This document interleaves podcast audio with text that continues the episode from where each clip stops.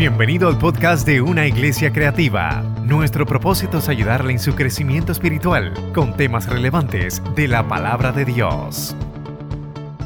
Marcos capítulo 10, verso 46 al 52. Les decía que es bueno dar gracias a Dios en todo porque eso es bueno.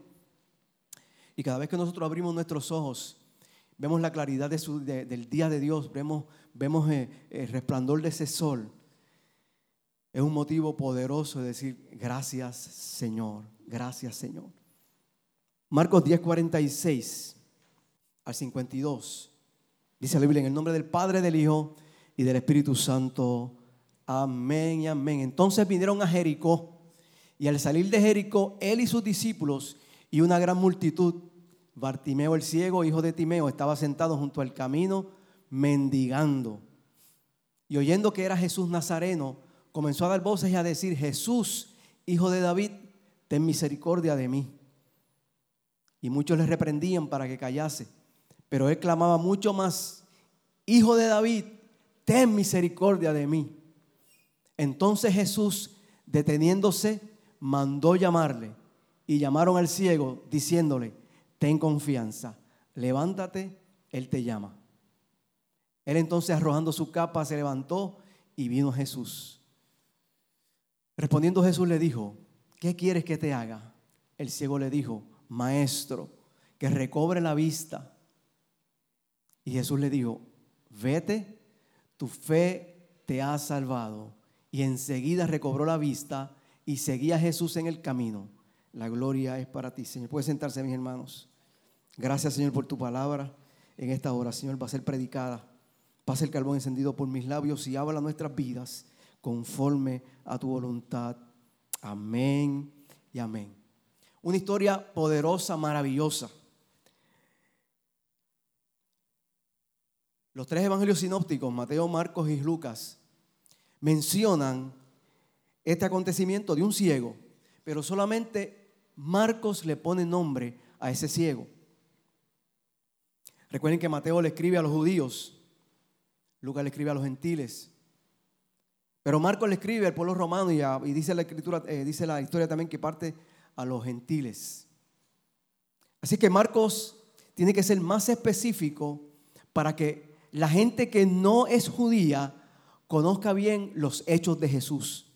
Marcos eh, presenta a Juan Marcos, que también, como también se le llama, y se cree que fue esta carta, eh, fue Pedro quien lo ayudó a escribirla o le detalló Así que Pedro fue un testigo fiel y ejemplo de lo que estaba viviendo allí y de lo que estaba allí escribiendo Juan Marcos. Pedro en una de sus epístolas le llama a su hijo. Pablo también lo menciona en, los hechos, en algunos de sus viajes. Así es que era un siervo de Dios quien estaba escribiendo esta carta a través de la inspiración del Espíritu Santo. Así que Marcos es específico y da muchas, eh, muchas soluciones acerca de lo que Jesús hizo y de lo que Jesús eh, eh, se, proponía hacer. Así que especifica bien muchos detalles. Empieza de manera repentina y dramático ese libro. Más del 90% de ese libro, del material de Marcos, también se encuentra en Lucas y también se encuentra en, en Mateo. Así es que Marcos narra cuidadosamente lo que es la respuesta de los escribas, de los escribas y de los fariseos, cuya oposición se incrementó mucho eh, eh, cuando iban a, o cuando arrestaron a Jesús y luego cuando lo crucifican. Así que él detalla, él toma tiempo para detallar mucho. Y le, digo esto, mis hermanos, porque es importante que entendamos que ese evangelio de Marcos o esa historia, o la historia que vamos a estar hablando en la mañana de hoy, es importante que conozcamos porque se puede referir también a nuestras vidas, a lo que somos, a lo que hacemos. Así que Marcos detalla bien todo este acontecimiento. Y miren cómo, cómo, inicia, cómo inicia eh, Marcos. Entonces vinieron a Jericó y al salir de Jericó, Lucas dice que estaban entrando a Jericó. Así que la historia registra, y quiero darle todos estos datos. Acuérdense que yo soy, me gusta enseñar, así que eso es parte de mi ADN y, lo voy a tener ahí. Así que eh, Lucas dice que estaban entrando a Jericó, mientras que Marco dice que salían de Jericó. Y se cree, dice la historia, que habían dos Jericó. La, nueva la, antigua Jericó de, los romanos y la vieja Jericó. Por eso es que dice que Lucas dice que, entraban y Marcos dice que, que salían, pero estaban saliendo de una Jericó y entrando a qué? A la otra Jericó. Cuando yo fui a Guatemala, vi una vieja Guatemala, o la capital de Guatemala, y la nueva. La vieja Guatemala es como así, parecido allá a San Juan. Las calles son así en ladrillo. Y eso se refiere Marcos cuando escribe que salía de Jericó. Así que mientras salía de Jericó, registra al Jericó y sus discípulos, y había una gran multitud. Así que Marcos, antes de referirse a esta historia poderosa de este, de este hombre llamado Bartimeo, registró lo que Jesús enseñaba acerca del divorcio, registró lo que Jesús enseñaba cuando le presentaron a los niños.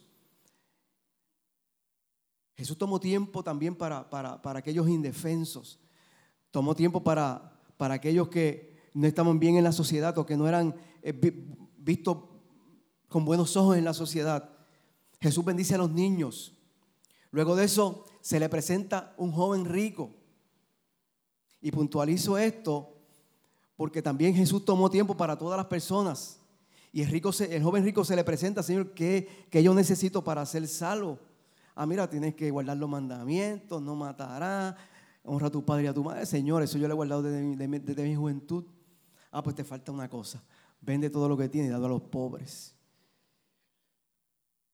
Se entristeció porque era muy rico y demás. Ustedes saben esa historia.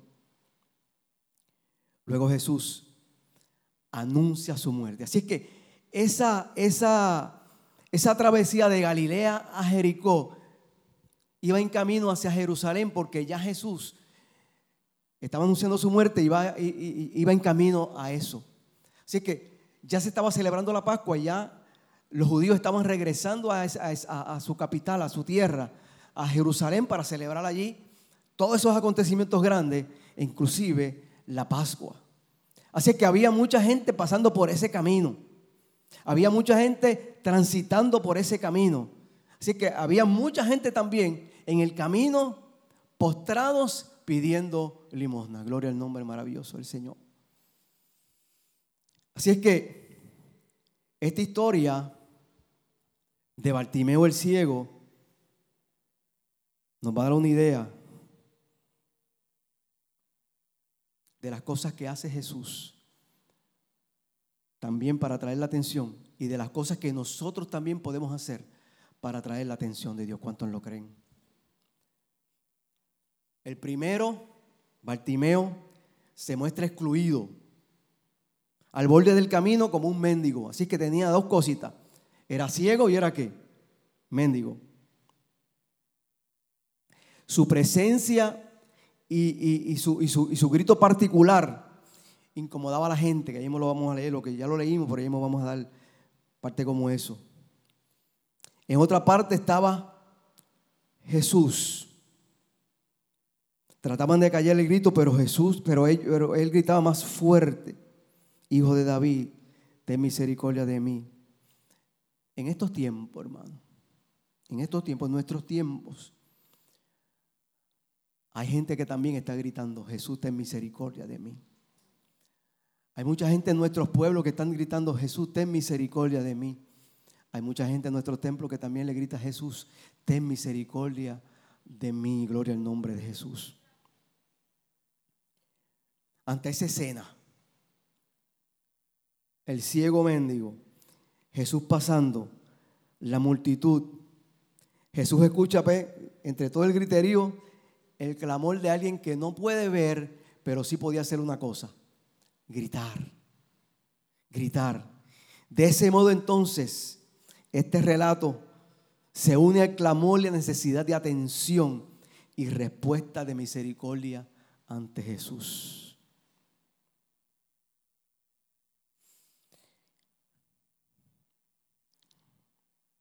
Y escuchen esto ahora.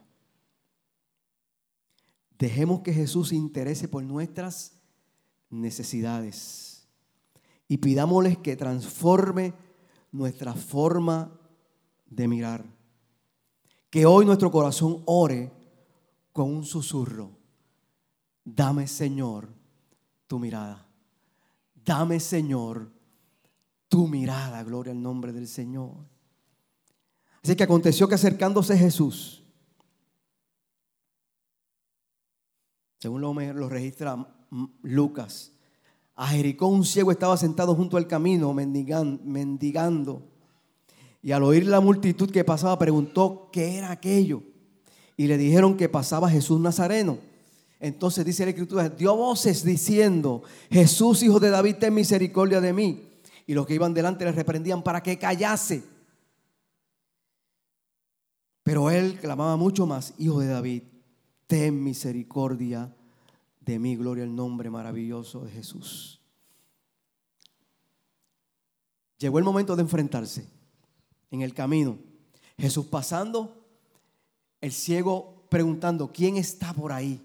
Le dicen, Jesús está por aquí. Como les dije, uno de los caminos más transitados entre Galilea y Jericó para llegar a Jerusalén. Cuando Jesús vino a esa antigua ciudad, él no estaba lejos de Jerusalén, del destino que lo esperaba, pero sí alguien lo estaba esperando con ansias locas. ¿Era quién?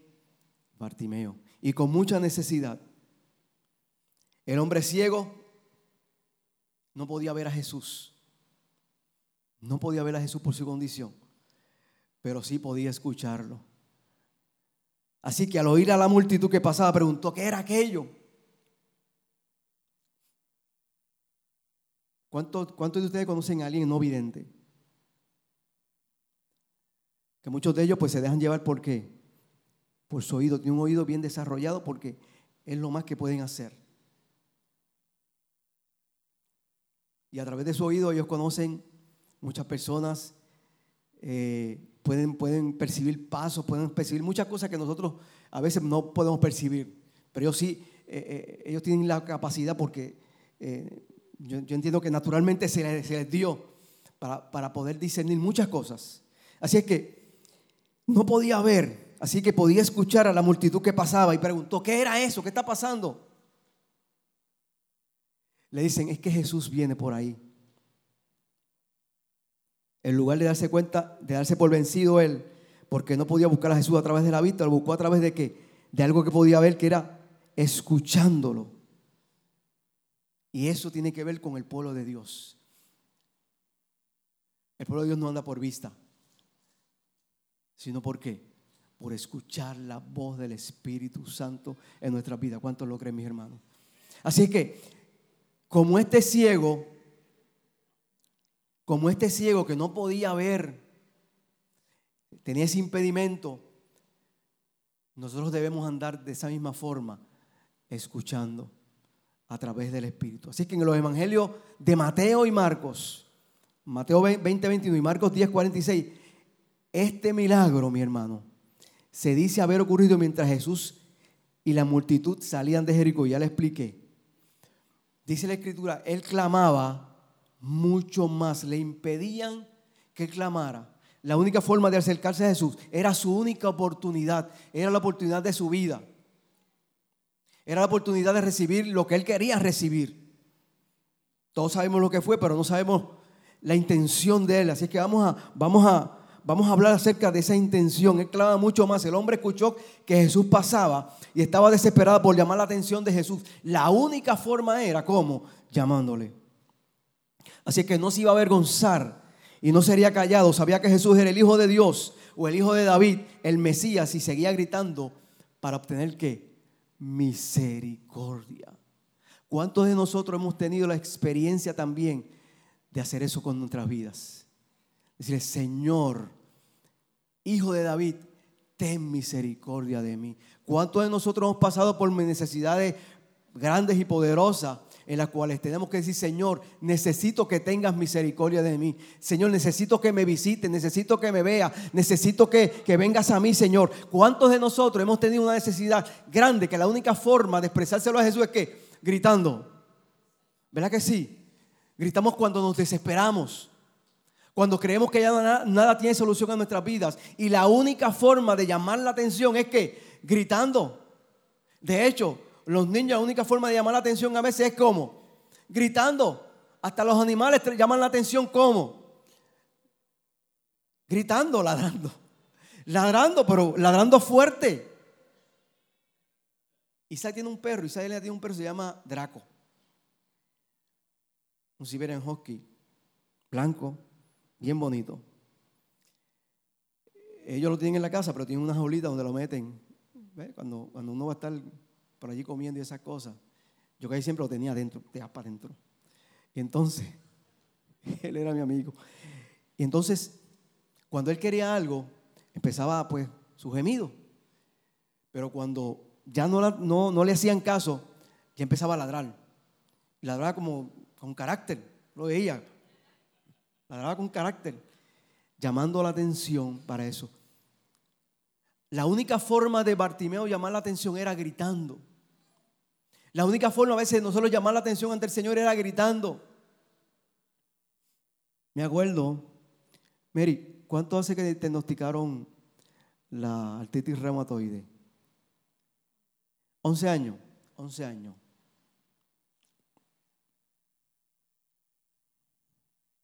Yo trabajaba para la compañía que trabajo todavía.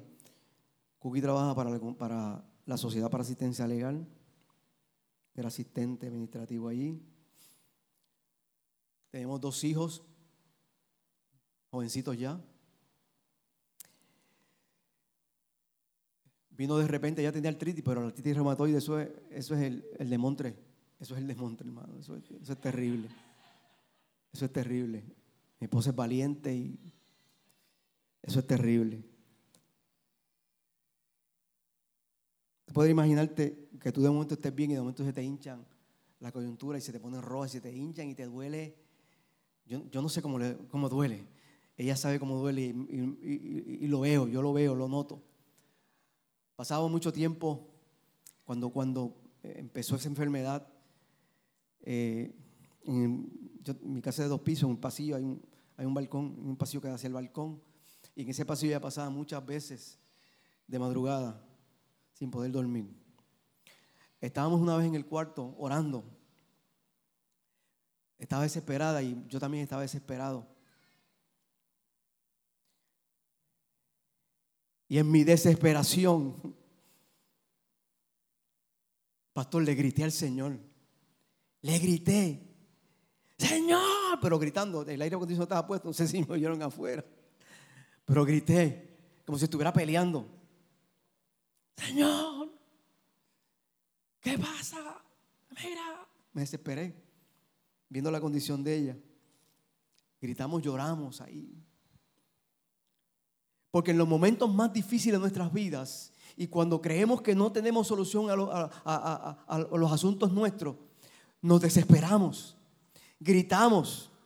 Bartimeo el ciego tenía una necesidad grande, ya mismo vamos a seguir discutiendo lo de él. Así que la única forma de llamar la atención de Jesús, porque no podía verlo, ni podía eh, ponerle una cara triste, ni podía decirle, Señor, estoy en necesidad. La única forma era como gritarle, Señor, hijo de David, ten misericordia de mí. Y mira cómo va. Mira las palabras que él utiliza. Él utiliza unas palabras donde cuando Jesús va a escucharla, o todas las veces que Jesús escuchó esas palabras, puso atención porque él entendía, Jesús entendía, este me conoce. Este sabe de dónde yo vengo. Este sabe que vengo del linaje de David. Este sabe que yo soy el Hijo de Dios. Así que este me conoce. Tengo que ponerle atención. Aleluya. Así que este Bartimeo el ciego hizo lo que él podía hacer, gritar. Pero él clamaba mucho más. Y las personas que estaban al lado de él decían, mira, cállate la boca. Wow. ¿Tú puedes entender eso, mi hermano? Que tú tengas una necesidad y vengas aquí al altar y empieces a hablar con el Señor y te digan, mira, baja la voz. Como le dijeron a Ana. Como fueron donde Ana y le dijeron, Ana, digiere tu vino. Cacha.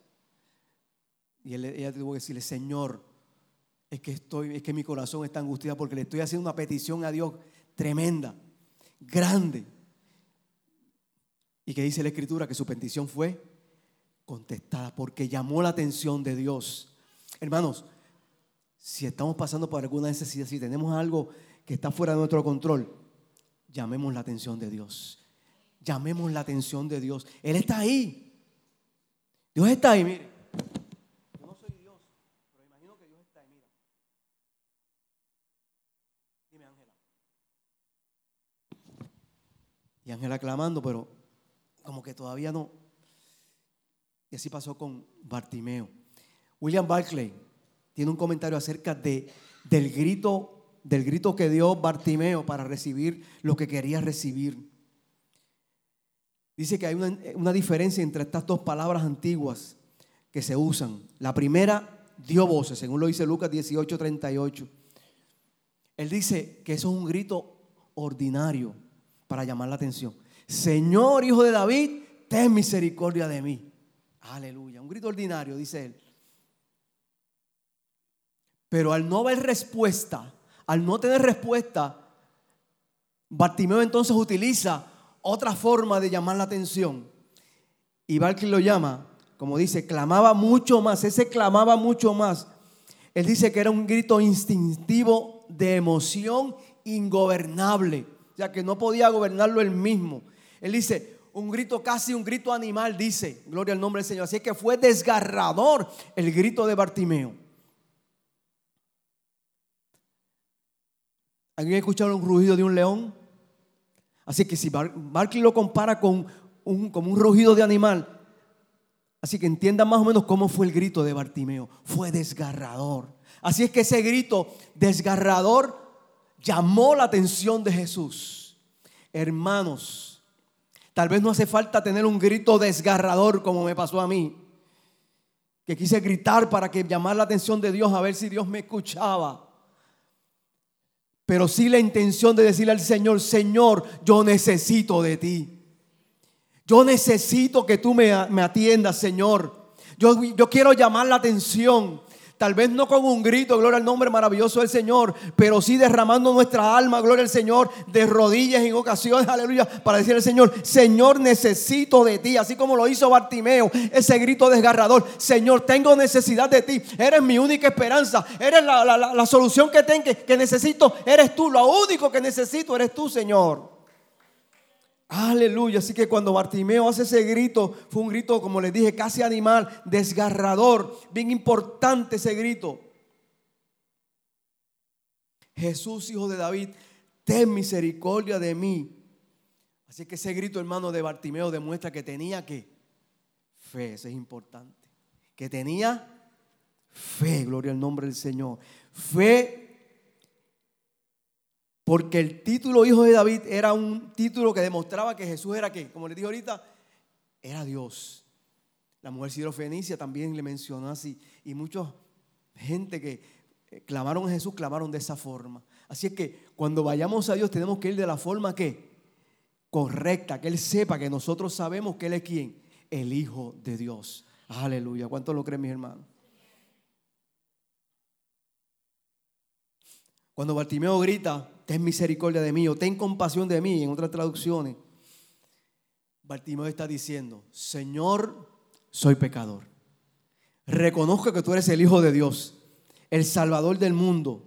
Reconozco que, Señor, todo lo pongo bajo tus pies. Así que al clamar misericordia o compasión le está diciendo a Jesús que ponga, que se ponga en su situación. Señor, ahora te pido que te pongas en mi situación. Necesito misericordia. Necesito que tú tengas algo conmigo. Necesito que, Señor, tú me escuches. Mira lo que tengo que decirte, gloria al nombre del Señor. Y ante esa súplica, y ante ese clamor, y ante ese grito desgarrador, entonces llama la atención de Jesús, gloria al nombre maravilloso del Señor. ten misericordia de mí. Hago un paréntesis aquí. ¿Saben lo que era un mendigo en ese tiempo? Yo me di la tarea de buscar la definición. Persona que por su subsistencia depende de limosnas o donaciones que pide de otros. Los mendigos eran comunes en los tiempos bíblicos. Se sentaban a la orilla de los polvorientos caminos junto al basural de la localidad o junto a las puertas de los ciudadanos del templo y pedían limosna, dinero. Con eso se, se sostenían. ¿Ok?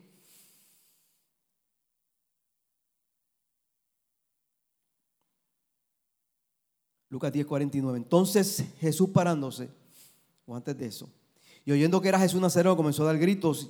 El verso 48 dice, y muchos le reprendían para que callase, pero él clamaba mucho más, hijo de David, ten misericordia de mí. Entonces, verso 49, Jesús deteniéndose, aleluya.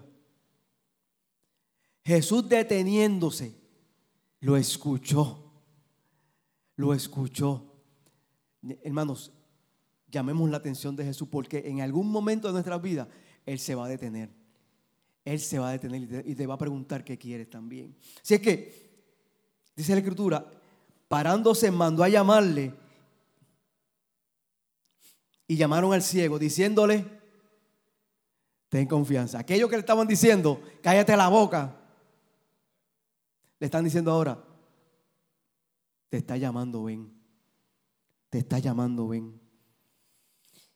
Él te llama. Verso 50. Él entonces echando al lado su capa, se levantó y vino a Jesús. Entonces parándose, verso 50, Jesús lo llamó.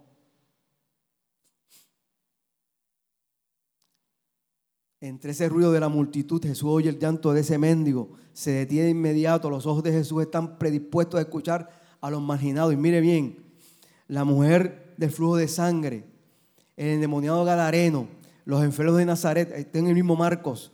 La mujer es sirofenicia, Marcos 7, 24. El ciego de Bethsaida, Marcos 8, 22, 25. El niño con un demonio, Marcos 9, 19 29. Los niños pequeños, gloria al nombre del Señor, Marcos 10, 13 al 16. Y ahora este hombre eh, ciego sentado al lado de la carretera, también Jesús que se para, se detiene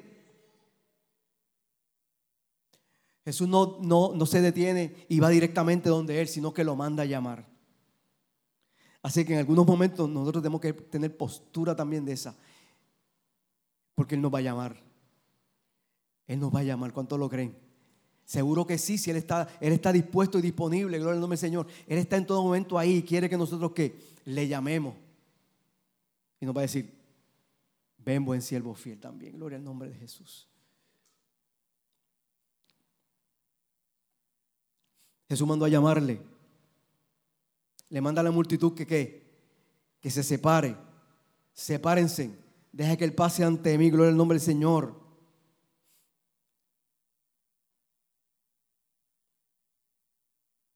La gente con sus manos le ayudan. Entonces, antes de sanar al ciego, Jesús manda que lo pongan qué? En el centro del escenario. Gloria al nombre. Miren lo que Jesús hace. Mire cuántas cosas Jesús hace para hacer eh, algo en nuestras vidas. Así que mientras usted está orando, todo el mundo espiritual se está moviendo a favor de usted y de mí. Mientras usted está orando, se está librando una batalla grande y enorme. Y Jesús es el centro principal ahí para darle la victoria, gloria al nombre del Señor. Y mientras ese, ese, ese hombre estaba clamando, ya Jesús estaba formando, gloria al nombre del Señor, lo que iba a ser el milagro para su vida. Lo primero que hace, se detiene, manda a la gente que, que, lo vayan a buscar, separa a la gente y pone al hombre que en el centro de todo, gloria al nombre del Señor, lo que voy a hacer ahora, tú vas a verlo. Lo que voy a hacer ahora, esta gente también va a verlo, gloria al nombre del Señor. Lo que Dios va a hacer en nuestras vidas, en tu vida y en mi vida, cuando nosotros clamamos y Él los pone como puntos, aleluya, de atracción ahí, lo van a ver muchas personas. Lo vamos a ver nosotros y lo van a ver muchas personas, gloria al nombre del Señor. Lo pone en el fuego. Le da un papel de estrella, es un comentario que encontré. El contraste está marcado. Jesús, el Hijo de Dios, el primer ciudadano de Israel, se detiene para ayudar a un mendigo sin importancia. tal vez los últimos ciudadanos de Israel. Dice la escritura que se quitó la espada, arrojó la espada, no, la capa, se arrojó, a la, arrojó la capa. Es que como estoy hablando de Pedro, arrojó la capa. ¿Sabe quién? ¿Sabe bien, hermanos? En aquellos tiempos la, gente pagaba un pequeño impuesto por mendigar para poder pedir. Fíjate qué cosa. Ya tú pensaste. Una idea. Una idea para, eso que tú sabes. Una idea. Entonces, la gente pagaba un impuesto por mendigar. Por lo tanto, Bartimeo había comprado aquella capa. Había pagado los impuestos para poder sentarse. Es un comentario que encontré de, de, de. Junto al camino y pedir dinero. Cuando Jesús llama a Bartimeo, la primera acción de fe que él hace, ¿cuál es? Dice la Biblia que ¿qué? Arroja su capa. Arroja su capa. Entonces arrojando su capa se levantó y vino a Jesús, como queriéndole decir, yo voy a buscar mi dinero, no vuelvo a este lugar, no voy a, eh, no yo, yo, yo, propiamente voy a, voy a buscar lo que, lo que necesite.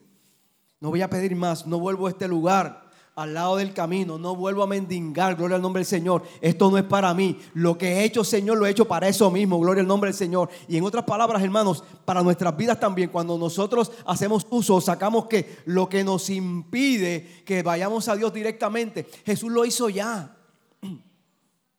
¿Sabe que Jesús lo hizo ya cuando murió en la cruz del Calvario? ¿Qué hizo?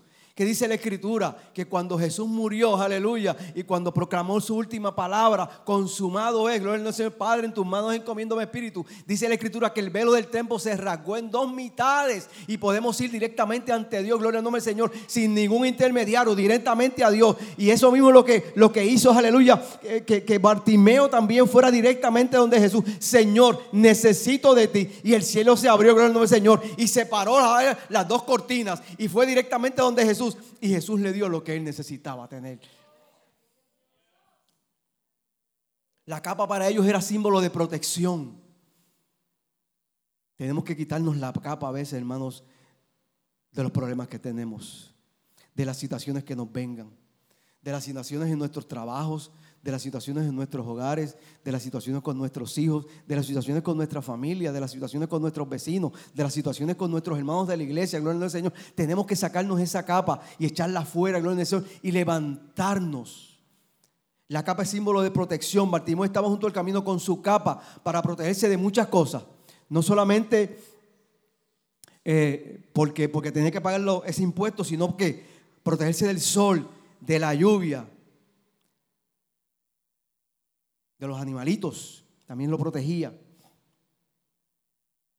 Pero esta capa le impedía ver más allá. Al sentirse protegido, entendía que no necesitaba moverse de ese lugar. A veces nos pasa así a nosotros también, hermano? Al vernos protegidos en el lugar de confort. Aquí estamos bien. Aquí estoy bien. Si no necesito moverme de aquí, pero cuando las cosas se ponen difíciles, entonces empezamos a qué? A decir, ¿cómo me, cómo, cómo salgo de esta capa? ¿Cómo salgo de este problema? ¿Cómo salgo de esta situación? Cuando las cosas se ponen difíciles, empezamos entonces a preguntarnos, ¿cómo salgo de esta situación? La única, la única eh, respuesta que tenemos para eso es que quitarnos la capa y ir donde Jesús. Quitarnos la capa, dice la escritura que él de un salto se quitó la capa y de un salto fue donde Jesús, el cieguito, el que no podía ver, aquel que tenía necesidad, cuando sintió el llamado de Jesús, si ahora voy donde ti, Señor, rápidamente dice que de un salto quitó la capa de un salto y fue donde quién? Donde Jesús. Aleluya.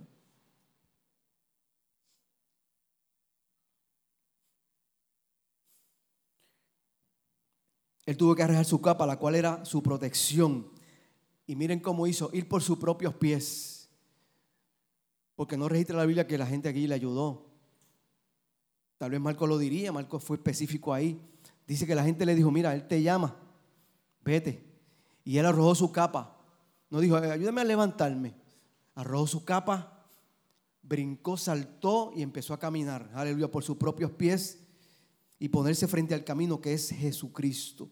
para buscar su sanidad, para buscar una mejor protección. Y en esta mañana, hermano, yo te pregunto, y yo me pregunto, ¿cuál es mi capa? ¿Cuál es la capa que yo tengo que sacar? ¿Cuál es esa capa que yo tengo que deshacerme de ella e ir directamente donde Jesús y decirle, Señor, necesito de ti? Él está dispuesto, Él está ahí. Nuestros pensamientos, nuestros recuerdos, nuestras decisiones, nuestras heridas. ¿Cuál es esa capa? El dinero, los rencores, las angustias, las enfermedades. ¿Cuál es esa capa?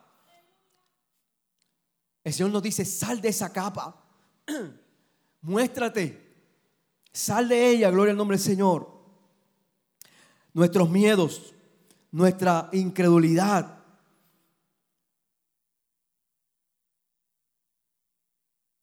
Que dependemos del gobierno solamente. Sea la capa que sea, mis hermanos. Que nos, a veces nos, nos encontramos en oscuridad. Sí, hermano, a veces nos encontramos así. Yo le sigo al Señor desde los 17 años. Siempre lo digo, ¿verdad? Pero es que Dios me ha hecho bien. Tengo 63 años. Y todo...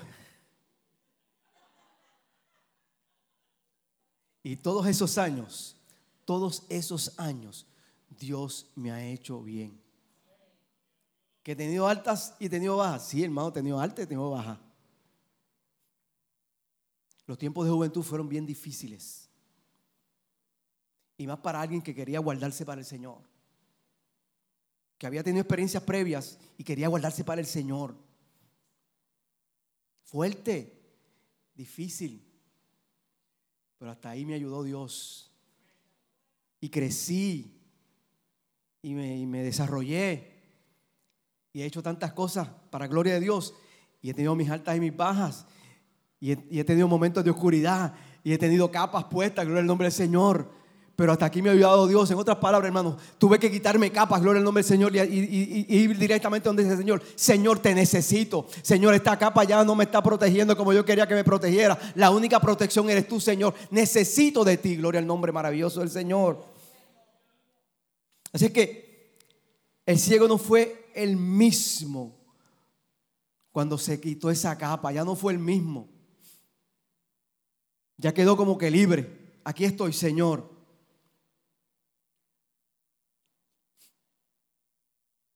Como les dije, yo no, no vi de niño, no estuve en la iglesia todo el tiempo, sí, asistí a la iglesia en algunos momentos. Mi mamá me llevó muchas veces a la iglesia, primero a la católica y luego a la bautista. Luego tomé mi propio rumbo junto con mis hermanos, éramos ocho de familia, cinco, mujeres y tres varones.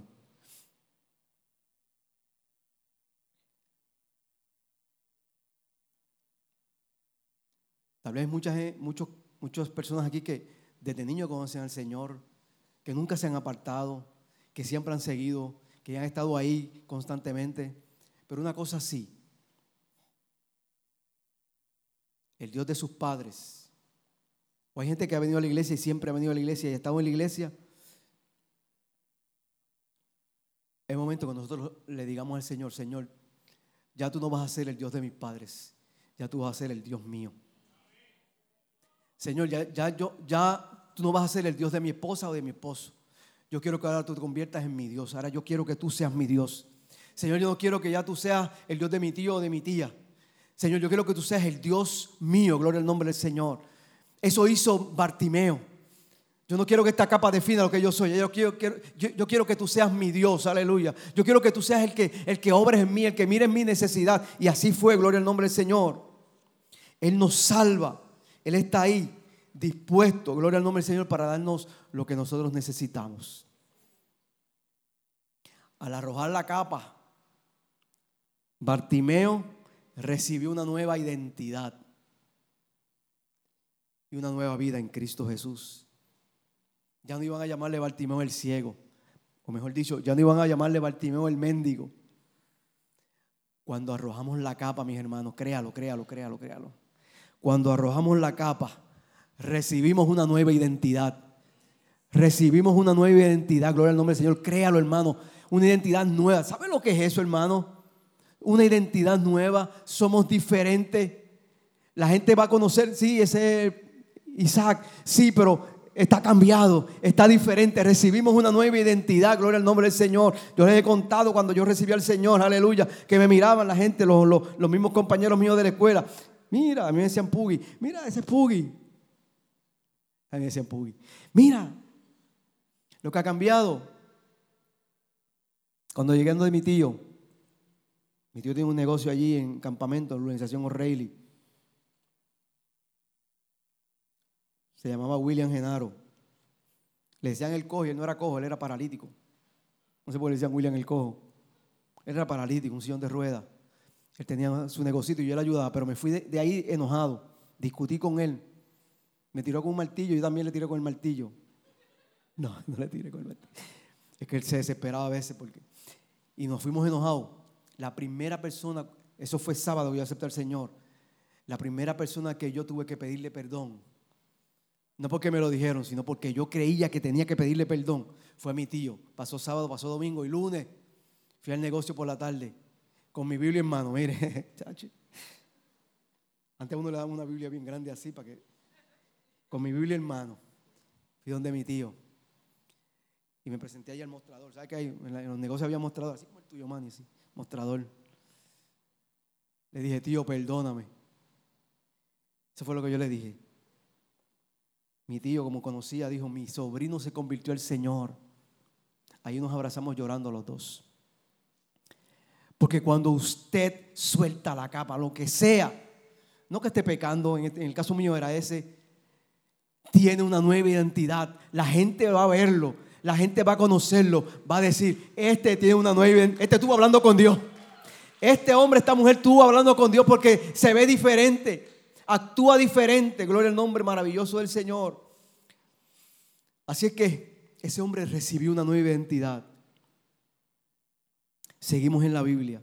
Verso 51. Respondiendo Jesús le dijo, ¿qué quieres que te haga? ¿Qué pregunta? Usted dirá, mira qué pregunta, ¿qué quieres que te haga? Si Jesús tenía que preguntarle qué quieres que te haga,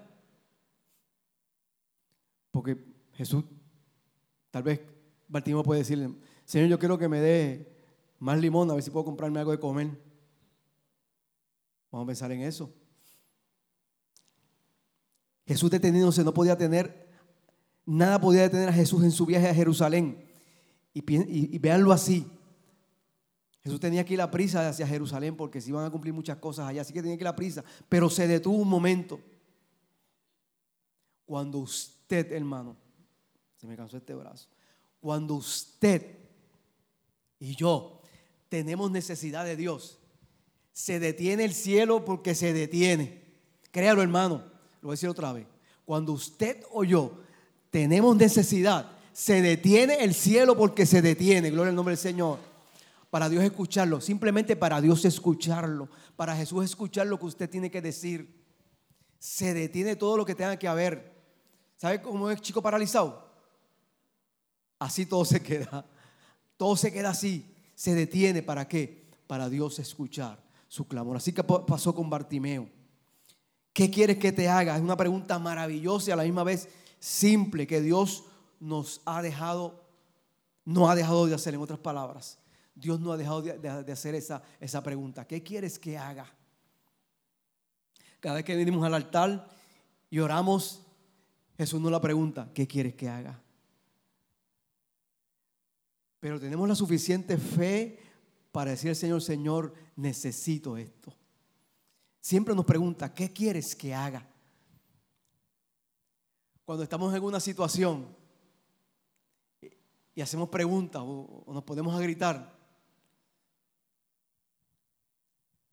está la voz de Dios ahí, créalo, ¿qué quieres que haga? Cuando, cuando tenemos un accidente, el carro, no nos pasó nada, pero el carro está trozado. Y pensamos tantas cosas. El Señor te pregunta, ¿qué quieres que haga? Aleluya. En todas nuestras situaciones, en nuestros trabajos, tenemos alguna situación, en nuestros estudios, alguna situación, el Señor nos pregunta, ¿qué quieres que haga? esa pregunta está ahí todo el tiempo.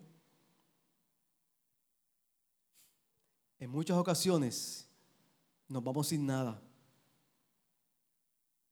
Cuando Dios quería darnos algo simplemente que para contestar nuestra pregunta. Santiago dice, y no tenéis porque no pedís. Y a veces pedimos mal. Pero hay que pedir. La Biblia dice, pedid y qué?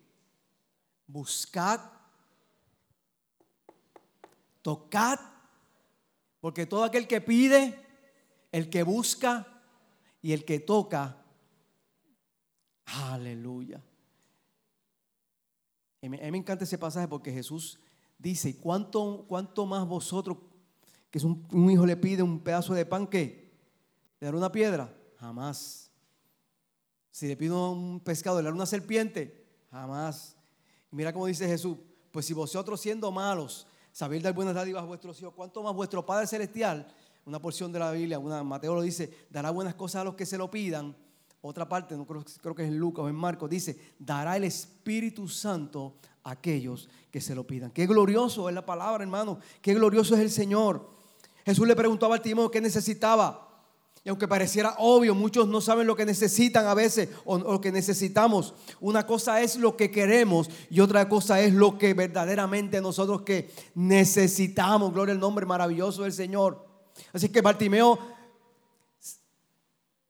tenía una necesidad de algo, pero también quería eso mismo. Así que compartía lo mismo que Jesús.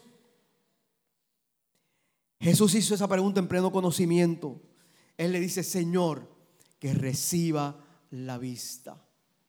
El ciego sabía cómo someterse a Jesús. Adoración puede ir pasando. Él llamó a Jesús Señor y pidió que reciba la vista. Señor, que reciba la vista. A veces yo tengo que pedirle al Señor, Señor, yo quiero recibir la vista. Como que no estoy viendo bien, Señor. No estoy viendo bien. Y no es por eso que uso espejuelo, estoy hablando de lo espiritual. De lo espiritual. Porque a veces si no vemos bien, vamos al, al oftalmólogo, al oculista y, y ya. Y nos miran y nos recetan y nos amplían qué? La capacidad de poder ver a través de estos lentes. Qué bueno que existen estos lentes. Porque mire, a veces tenemos que llegar hasta allá abajo para poder ver gracias a los lentes. Señor, que reciba la vista. ¿Qué le dijo el Señor? Recibe la que tu fe te ha que salvado. Tu fe te ha salvado. Jesús le concedió que su petición lo sanó de su ceguera. Jesús conectó la sanidad del hombre con la fe del hombre. Pero hubo muchos otros aspectos más notables en, esa sanidad. Fue la fe la que quería Jesús de ese hombre. Fue la fe la que sabía quién era Jesús, porque fue por fe, ¿verdad? Él le dijeron, ¿quién está por ahí? Jesús. Y él dijo, ah, pues, si es Jesús, yo lo quiero. Fue la fe lo que sabía lo que él merecía de Jesús. Fue la fe lo que pudo decir a Jesús lo que deseaba. A la fe, hermanos. Fue la fe la que pudo llamar la atención de Jesús. Así que es necesario que nosotros cuando vayamos a Dios, vayamos gritándole con fe. Gritándole con fe, Señor, necesito. Dice la escritura que vio y le seguía glorificando a Dios.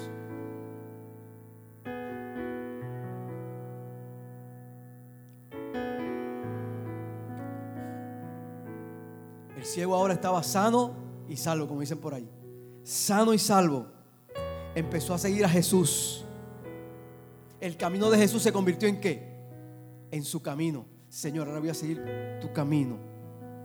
Esto era especialmente, o era significativo, porque cuando Jesús iba durante, por el camino, iba hacia dónde? Hacia Jerusalén, iba a qué? A morir, gloria al nombre del Señor iba a morir.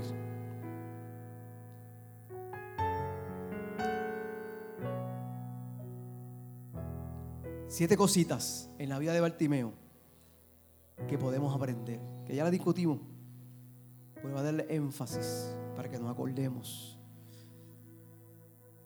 Él con los ojos del alma pudo ver lo que podía significar el paso de Jesús en su vida. Estamos preparados nosotros para con los ojos del alma también, o los ojos de nuestro espíritu ver que qué. Que Jesús pasa también por nuestras vidas y que está ahí disponible, dispuesto para hacer todo lo que nosotros necesitemos. Y gracias a que Él tenía esa claridad, reaccionó como nos dice la Escritura.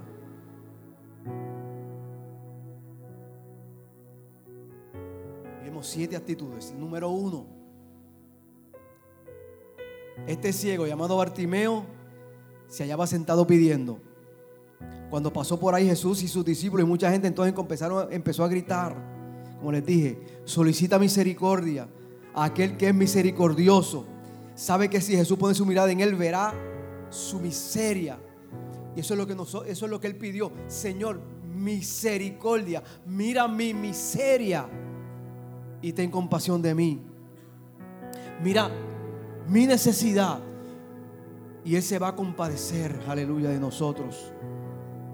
No es sentir lástima, sino hacer que los propios sufrimientos suyos ajenos a otros. Eso es tener misericordia. Es tomar los, los sufrimientos de aquel, Natanel, los sufrimientos tuyos y hacerlos míos. Eso es tener misericordia, gloria al nombre del Señor. Eso nos enseña Bartimeo en esta historia. Tiene toda su fe y esperanza puesta en él y no quería defraudarlo. Gloria al nombre maravilloso del Señor. Número dos, muchos lo reprendían, aleluya, para que se callara, pero él seguía gritando aún más, como expliqué. Algunos de estos hombres tal vez lo despreciaron.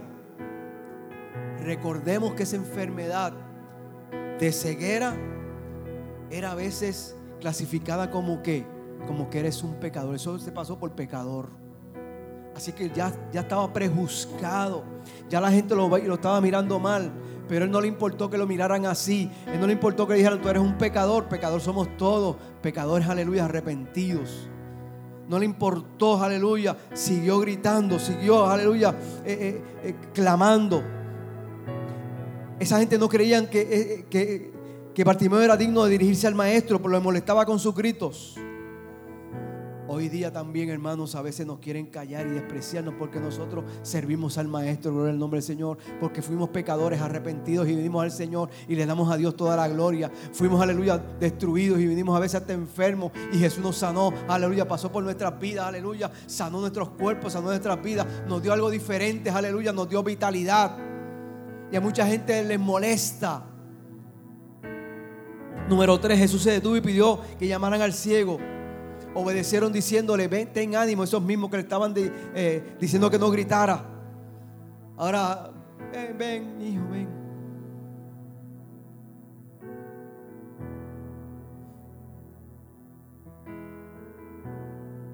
Número 4, el ciego de un salto se puso en pie y se acercó a Jesús. Su respuesta fue inmediata y entusiasta. Se levanta de un brinco, suelta su capa. Con toda su fuerza va donde está Jesús para obtener su misericordia. No pone pretextos. No se toma su tiempo. No quiere ni perder ni un minuto. Gloria al nombre del Señor. Por el contrario, avanza. Qué hermoso es responder al llamado de Dios diciéndole eso mismo, haciendo eso mismo. Orar cuando vayamos a Dios, donde tenemos la oportunidad de tener encuentro personal con el Señor y decirle, Señor, aquí estoy. Número 5, cuando el ciego se acerca, Jesús le pregunta, ¿qué quieres que haga por ti? Era obvio lo que necesitaba. ¿Por qué la pregunta de Jesús? Porque nunca impone nada a nuestras vidas, hermanos. Nunca impone nada, aleluya. Ni siquiera sanarnos a veces lo impone. Tenemos que pedírselo. Jesús respeta lo que es la libertad humana, nos respeta.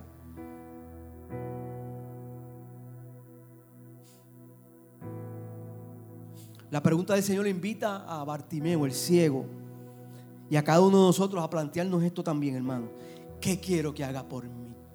¿Qué quiero que haga por mí, Señor? En esta mañana dile, ¿qué quiero que hagas por mí, Señor? O pregúntate, ¿qué yo quiero que Jesús haga por mí?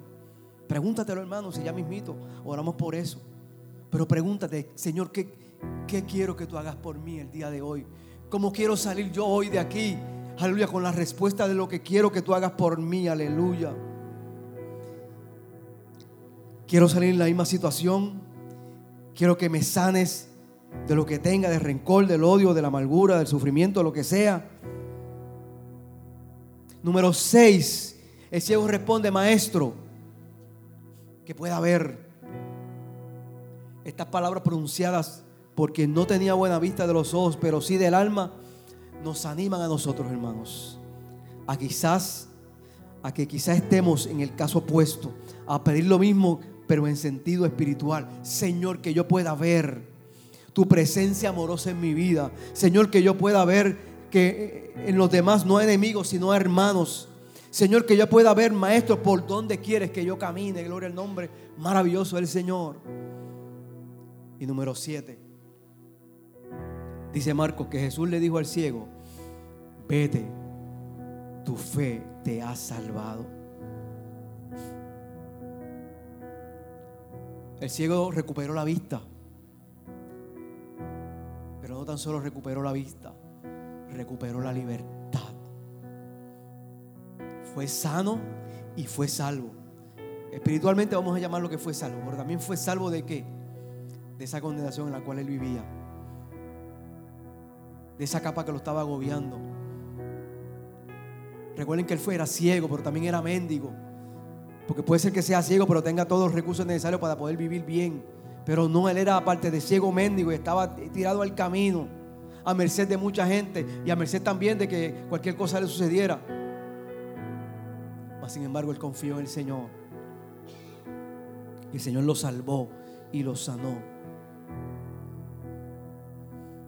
Le siguió a Jesús en el camino. Esa es la claridad, mis hermanos, que ya tenía en el corazón se le subió entonces a sus ojos y logró ver que lo que, lo que él tenía, lo que lo intuyó y no quedó decepcionado. Te pregunto, ¿te imaginas? Después de tanto tiempo oscura, lo primero que pudo contemplar fue la luz del rostro del Maestro. Gloria a Dios. Su amado Señor. Y ya no quiso perderlo, continuó a su lado. Aleluya. No quiso perderlo de, vista nunca más. Siguió a Jesús. Adoración. Santo Dios.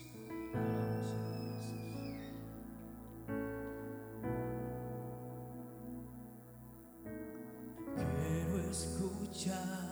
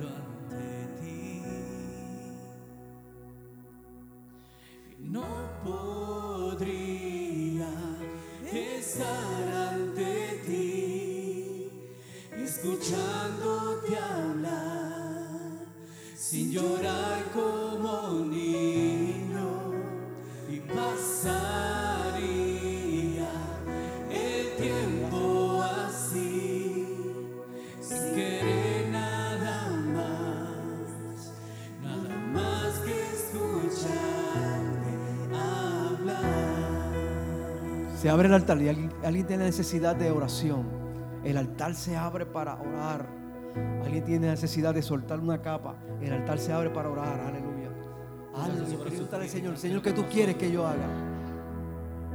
Póngase sobre sus pies y cántalo con nosotros al Espíritu Santo de Dios.